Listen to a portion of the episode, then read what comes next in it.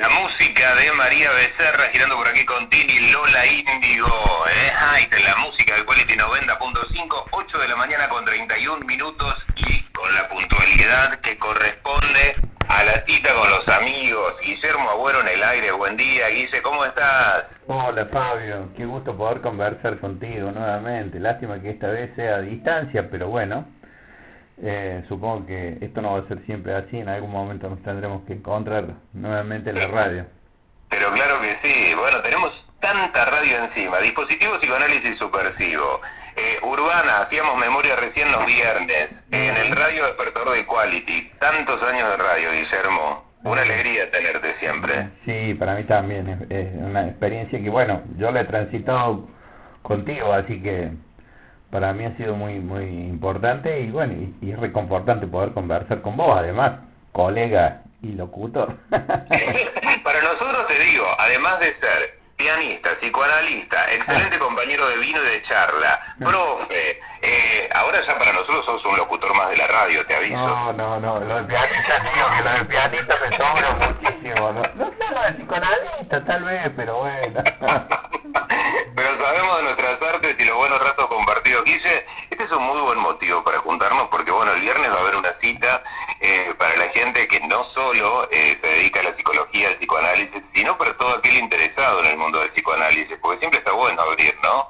Sí, sí, es cierto, es cierto. La, los colegas de Río Cuarto, de, de la agrupación Encuentro Analítico, eh, unos colegas que viven en Río Cuarto y trabajan ahí hace muchos años, tienen un espacio donde se sostiene normalmente una especie de cátedra abierta, donde son invitados, somos invitados diversos colegas, más allá de los seminarios que ellos imparten eh, regularmente para la formación ahí. Eh, estos colegas han tenido la amabilidad de, bueno, de invitarme a mí. Ya estuvo este año yo, hace un tiempo, en ese espacio hablando acerca del malestar en la cultura actual. Y, y esta vez eh, es una invitación para un poco eh, eh, comentar eh, lo que viene siendo lo que viene siendo mi objeto de interés en los últimos 20 años. Eh, en los últimos 20 años contarle a la gente que es una parte de la enseñanza de Lacan que por ahí eh, no ha sido muy muy bien recibida entre los psicoanalistas porque son cosas que cuestan entender. Es como la matemática en el colegio cuando te gusta la literatura, más, o menos. Más o menos, más o menos. y la topología, la topología del que implica el psicoanálisis lacaniano. eh, por ahí se la presenta como que tardíamente Lacan se le ocurrió trabajar con nudos, entonces a partir de los años 70 a partir del seminario, fundamentalmente el seminario 20, el seminario aún, eh, se le ocurre introducir la topología del nudo para dar cuenta de, las tres consistencias de lo real, lo simbólico y lo imaginario. Todo Pero en realidad yo vengo haciendo una, lectura de los escritos y de los seminarios de hace muchos años ya, una lectura que yo llamo en clave topológica, y voy recuperando, y voy recuperando eh, toda la referencia de Lacan a la topología. Yo creo que mm, Lacan se dio cuenta que para entender lo que pasa con nuestra condición de sujetos, con nuestra condición de seres hablantes, porque somos muy singulares, eh, mamíferos que hablamos, y, y hablamos porque se nos enseña a hablar, porque si no se nos enseña a hablar, no aprendemos a hablar, o sea, es muy sencillo. Hablamos hablantes. Claro. Entonces nuestra singular condición de seres hablantes eh, Lacan intentó dar cuenta, más cuando se dio cuenta que esa condición depende de factores que no son estrictamente biológicos, sino que también depende de factores culturales, de factores sociales. Claro. Entonces, Lacan es un intento muy serio de dar cuenta de eso a lo largo de toda su enseñanza y de cómo por un dispositivo que solo usa palabras se puede corregir, se puede modificar, se puede aliviar, aliviar por ahí lo más real que hay en el síntoma en la neurosis, por ejemplo. Es decir, hablamos del dispositivo analítico. Tal cual, como una, una terapéutica que solo habla puede tocar cuestiones eh, tan centrales. Entonces, yo creo que Lacan se dio cuenta que para entender eso, había que aprender a pensar, de hecho así lo dice, ¿eh? de una manera diferente. Había que aprender a pensar de una en una geometría diferente, porque aunque parezca extraño, son consideraciones espaciales.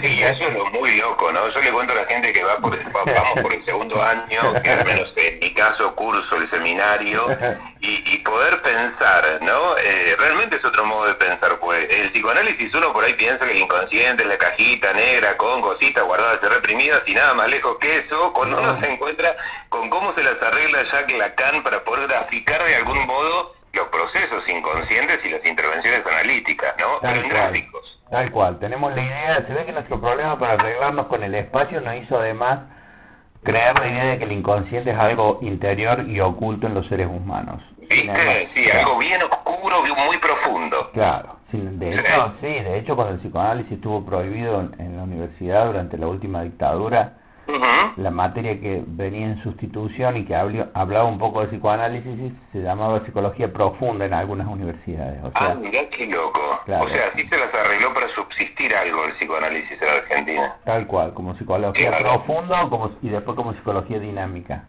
Eh, mm, de hecho, cuando yo empecé a cursar, creo que se llamaba dinámica, mira. Pero bueno, y yo empecé a cursar cuando pues, ya habíamos retornado a democracia, hacía poquito, digamos. Eh, Bendita sea. Ah, sí, sí. entonces la cuestión es que Lacan se dio cuenta de eso, de que hay consideraciones que son de, orden geométrico y que tenemos que aprender a pensar de una manera diferente. De hecho, así lo dice él en un escrito, está en su escrito que se llama De un designio, donde él habla del cuál es el fin de su enseñanza. Y lo dice con todas las letras. El tipo dice, nuestro retorno a Freud se distingue de, de los demás por la topología que implica dice la topología del sujeto. Textual. Entonces yo digo, bueno, si, si se distingue, si Lacan dice que su retorno se distingue por la topología, ¿por qué no tomarlo en serio y tratar de entender a qué se refiere con eso? Porque no solo que usa, usa este, este apoyo y dice, debemos acostumbrarnos a pensar, dice, se trata de avesar el pensamiento en una topología que solo la estructura necesita. O sea, aparte, al hablar de topos, para que la gente que por ahí no está tan avesada al psicoanálisis lo comprenda de algún modo, topos es como un lugar, digamos, ¿no? Tal es, cual, es una superficie. Tal cual, tal cual. De hecho, de hecho todas, todas las referencias de Lacan en sus escritos y en sus seminarios al deseo, cada vez que Lacan habla del deseo, habla del lugar del deseo. El lugar del deseo, es verdad, sí. El lugar, dice, es más, en el escrito La dirección de la cura dice, otra topología necesaria para no equivocarnos en cuanto al lugar del deseo. Siempre que habla del deseo y del inconsciente, habla de lugares. Ahora, esto no uno podría decir, este Lacan es un trasnochado, mira lo que se le ocurre decir. Sin embargo, en Freud, yo estuve rastreando y encontré los antecedentes de esto.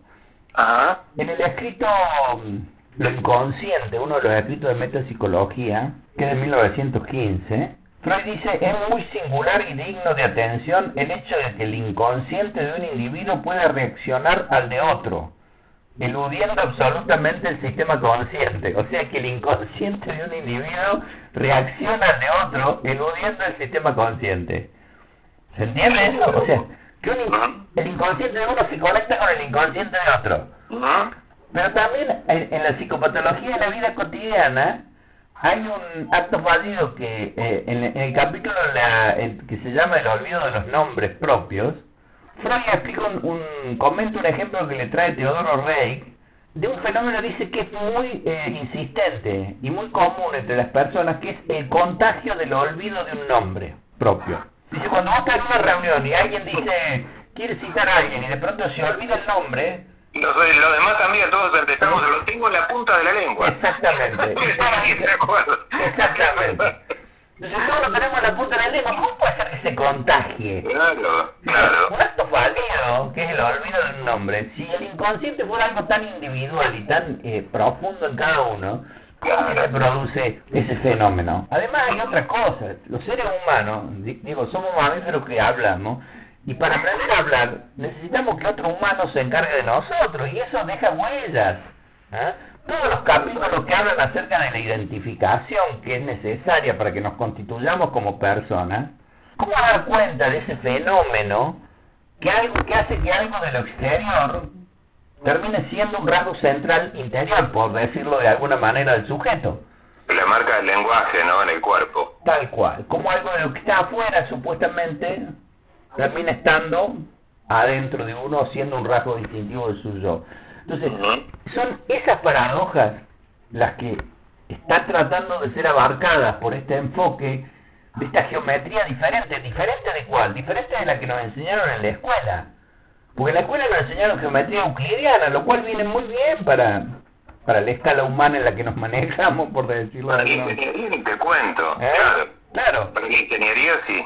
Claro, pero indudablemente para entender estas cosas hace falta otra. Por eso dice la hay que, hay que, hay que aprender a pensar de otra manera. Claro. Porque, además, fíjate vos que eh, Lacan, ¿cómo define el, eh, el inconsciente? Lacan define el inconsciente diciendo, en, en, en, función y campo de la palabra, dice que el inconsciente es aquella parte del discurso concreto. Escucha esto. A ver, por favor, suban el volumen, muchachos, porque estamos teniendo un encuentro, todo un encuentro con Agüero hoy, ¿eh? Dice, el inconsciente es aquella parte del discurso concreto en cuanto transindividual que falta a la disposición del sujeto para restablecer la continuidad de su discurso consciente. O sea, el inconsciente es transindividual, o sea, no está en el individuo. No está eso tan propio que creemos que es, que, es como agarrar algo propio y decir es mío de nadie más. Tal cual. Y después dice, inmediatamente después dice, así desaparece la paradoja que presenta la noción de inconsciente si se la refiere a una realidad individual. O sea, es la cara que estoy leyendo. Sí, sí, sí. Y además abajo lo dice con todas las letras. Dice, el inconsciente es el discurso del otro. Está bien, del otro con mayúscula, podemos hacer toda una aclaración de lo que significa eso, pero claro. del otro... la gente más o menos como él hace la distinción entre el otro con minúscula, que sería el otro, el otro par, el otro compañero, el otro amigo, el otro conocido, y el otro con mayúsculas que sería como el tesoro de las palabras, de los significantes, de, la, de los pedacitos del lenguaje, ¿no? Tal cual. Entonces, si es del otro, no es del sujeto. Objetivo, objetivo. El inconsciente. ¿De dónde tomamos las palabras? Claro. de ahí. Exactamente. Entonces, el inconsciente no es algo mío, está entre los sujetos, de hecho, acá lo dice, es transindividual, esa parte del discurso en tanto que transindividual. Y así como el, inconsciente siempre es referido como un lugar. De hecho, Freud hablaba de la otra escena. Que se y hablaba de realidad psíquica, ¿no? Como si hubiera otro lugar para esa realidad. Exactamente. Porque todas esas indicaciones, todas esas pistas que dejó Freud, respecto de la otra escena, la escena del sueño, la otra escena, la escena de, eh, eh, eso eso que trata de elucidar Lacan en, en, en el escrito de una cuestión preliminar a todo tratamiento posible de la psicosis. No es casual que en ese escrito Lacan se detenga justamente a hacer una referencia topológica muy precisa respecto de, lo, de, lo, de cómo pensar la condición de sujeto, en tanto el sujeto como el psicoanálisis lo entiende, depende completamente de lo que tiene lugar en de así, de lo que tiene lugar en el otro, o sea, en el campo del lenguaje. El sujeto, el sujeto como lo entiende el, el, psicoanálisis, es efecto de la combinatoria del significante que forma el lenguaje. O sea, de hecho, la definición de sujeto que Lacan introduce es una definición de, de sujeto sin precedentes en la filosofía y en la psicología, porque es una, una, una definición de sujeto sin ningún tipo de contaminación sustancialista un sujeto para el psicoanálisis lacaniano es lo que representa un significante y lo representa para otro significante. Eso no tiene antecedente en la historia de la filosofía porque está vaciado completamente de todo tipo de sustancia. Y eso lo, lo podemos traducir con decir, bueno, ¿quién es usted? Eh, Guillermo. Pero con eso no nos alcanza. Necesitamos otro significante. Guillermo, psicoanalista. Guillermo, amigo. Guillermo, agüero. Claro, a ver, las eso porque las relaciones humanas, están, a medida que están mediadas por las palabras y ordenadas por el discurso, eh, hace que los seres humanos, a diferencia de lo que ocurre con los animales, establezcamos nuestras relaciones a través de dispositivos de lenguaje. Entonces somos colegas, somos hermanos, somos, somos padres, somos hijos, somos primos, somos vecinos, o sea, siempre nuestras relaciones están mediadas por palabras y eso hace que se espere de nosotros determinadas conductas. Guillermo, de todo esto vamos a hablar el viernes 4 de diciembre, desde las 18 y 30 hasta las 21 y 30. Contarle a la gente un poquito, yo ya colgué el flyer, pero contarle a la gente cómo hace para inscribirse, cómo hace para estar ahí. Bueno, eh, en el flyer ahí hay, mm, hay un link eh, y, o un teléfono. En las redes está eso, o si no yo lo tengo, creo, te lo, creo que te lo he enviado. Sí, sí, sí, acabo de postearlo. Bueno, está el teléfono para informe e inscripción. Hay un formulario de preinscripción, es un link. Si querés después te lo... Yo creo que estaba en el flyer. En, en el primer flyer que enviamos estaba. En el primero sí, igual de todos modos, eh, yo tengo guardado todos los mensajes, igual para agregar siempre viene muy bien que mandes info para que la gente pueda linkearse ahí y averiguar y estar eh, acompañando el viernes. Desde ya me reservé el viernes, te aviso, eh, voy a estar ahí. Ah, bueno, bueno, dale, dale, dale, dale, va a ser un gusto, querido, va a ser un gusto. Si supieras el, el, el placer que nos ocasiona poder escucharte, siempre tu esfuerzo de poder traer eh, a Lacan, a Freud, no siempre con el facilismo de que todo se comprenda, sino que también nos queden ganas de seguir preguntando. Pero además eh, sabemos de tu esfuerzo de poesía porque históricamente lo haces con la radio y en lo personal lo digo, doy fe de eso, eh, que a veces eh, te enfrentas a, a preguntas que ni siquiera están planeadas, a, a, volar en el aire de la radio como hacía el Beto Esquinazzi, pintar colores en el aire y acercarnos de algún modo al psicoanálisis, ese dispositivo que aún hoy sigue eh, al menos encendiendo también el aire que es el otro, no una radio, cada vez que alguien dice lo escucho. Así que agradecido por eso, Guillermo, un placer realmente. No, para mí también, para mí también, Fabio. Yo estoy muy agradecido por todo el espacio que vos le estás brindando siempre a los colegas, a mí, bueno, a, a, otros colegas y me parece realmente maravilloso lo que estás haciendo, yo muy agradecido y bueno, y, y espero que, que, que, nos veamos prontito a tomar un vino para cerrar este año. Me encantaría, porque ese es un muy buen motivo además para cerrar diciembre, ¿eh? más allá del 2020 raro. Dale, dale, dale, dale. Entonces, te mandamos un abrazo grande, está todo posteado, ahora si tenés un link lo agregamos en el posteo de arroba el radio despertador en las redes. Te mandamos un fuerte, fuerte abrazo y gracias por estar ahí. Viernes 4 de diciembre con Guillermo Agüero, el título es... El título es su, eh, Significante, Sujeto y Estructura, una topología adecuada. Toma, para que tengas y para que guardes, le agrego yo. Toma mate, te mando un abrazo grande. Un abrazo, Fabio, gracias, te gracias. Mucho, te mandamos un abrazo grande, gracias. Chao. Guillermo Bueno en el aire.